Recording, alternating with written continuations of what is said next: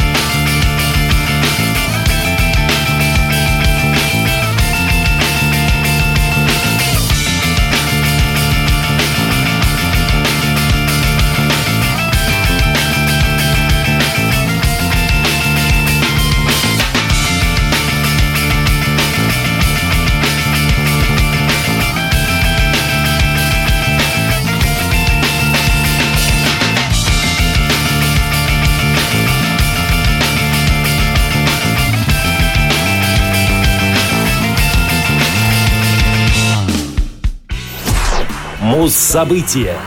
17 октября 1988 года суперпроект The Traveling Wilburys выпускает первый сингл Handle with Care.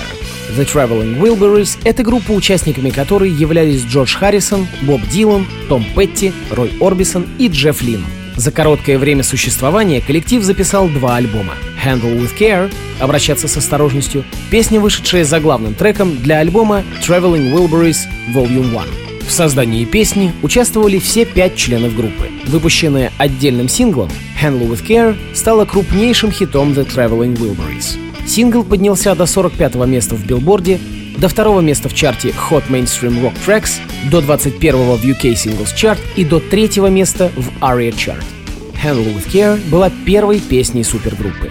Изначально она должна была выйти на стороне Б сингла Джорджа Харрисона «This is Love», Композиция была написана Харрисоном и другими будущими участниками The Traveling Wilburys во время неформального джеймсейшена в домашней студии Боба Дилана, увидевший в гараже Дилана коробку с надписью «Handle with care» — «Обращаться осторожно». Та же коробка вдохновила Харрисона на написание первой строчки песни «Been beat up and battered around».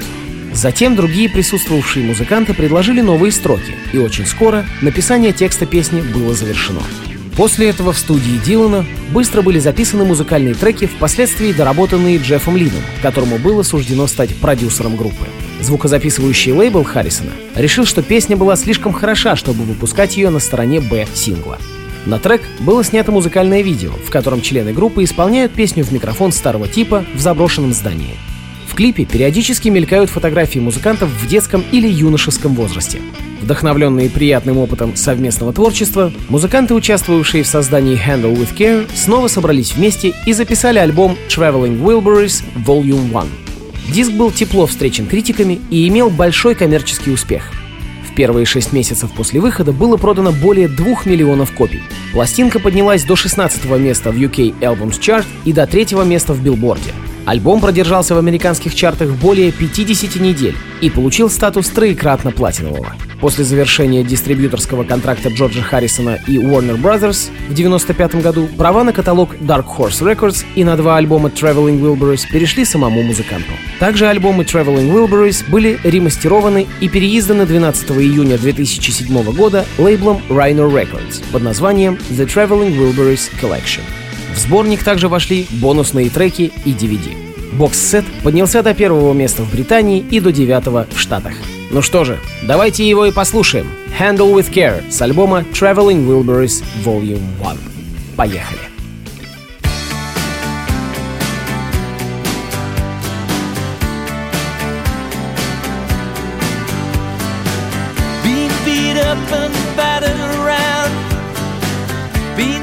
Up and I've shut down. You're the best thing that I've ever found. Handle me with care. Reputation's changeable. Situation's tolerable.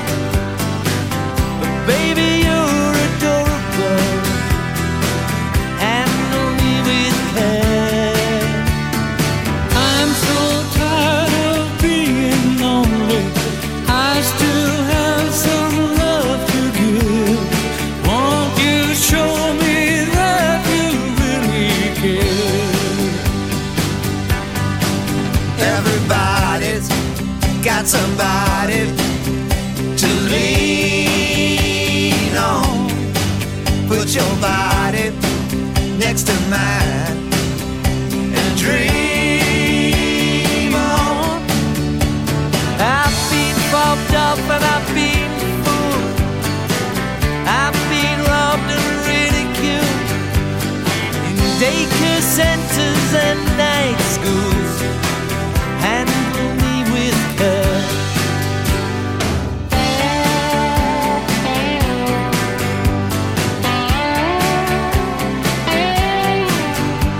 Been stuck in airports, terrorized sent to meetings hypnotized, overexposed, commercialized. Handle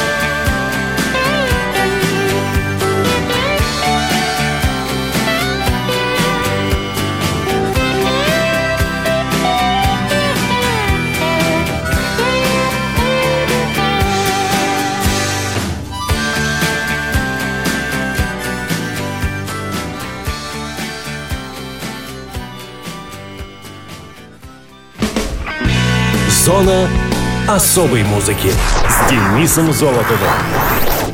На этом все. Ваши пожелания и вопросы присылайте по адресу зона дефис музона собака яндекс.ру. Пока.